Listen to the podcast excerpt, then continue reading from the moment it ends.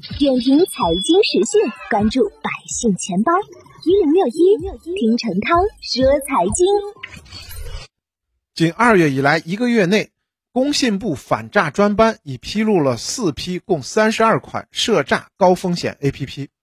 从类型来看，这些涉诈类 APP 主要包括仿冒银行类、仿冒金融平台类、虚假贷款类三大类。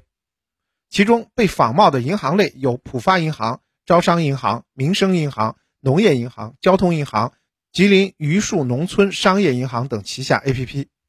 金融平台类则包括度小满、京东金融、马上消费金融、携程金融、众安、微利贷、平安普惠、中信消费金融等。除了仿冒手段外，更有甚者直接推出了一些虚假贷款类 APP，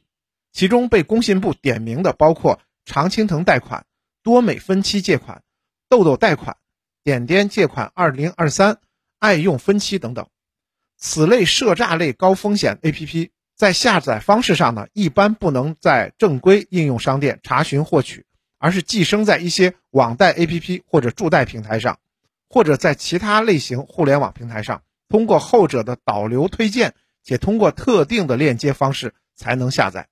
另外，此类涉诈类 APP 还有两类特点。一是名称类似打擦边球，第二则是背后往往无金融牌照或者以欺诈用户为目的。此类 APP 和传统产业的假冒伪劣产品类似，通过仿冒知名银行和平台的名字和一些不法助贷平台合作的方式诱导借款人。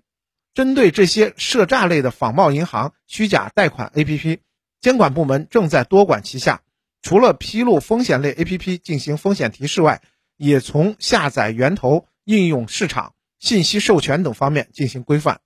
在此呢，也提醒广大金融消费者注意风险，注意识别虚假及不正规金融 APP，要在正规应用平台和渠道下载金融 APP，谨防上当。点评财经时讯，关注百姓钱包，我是程涛。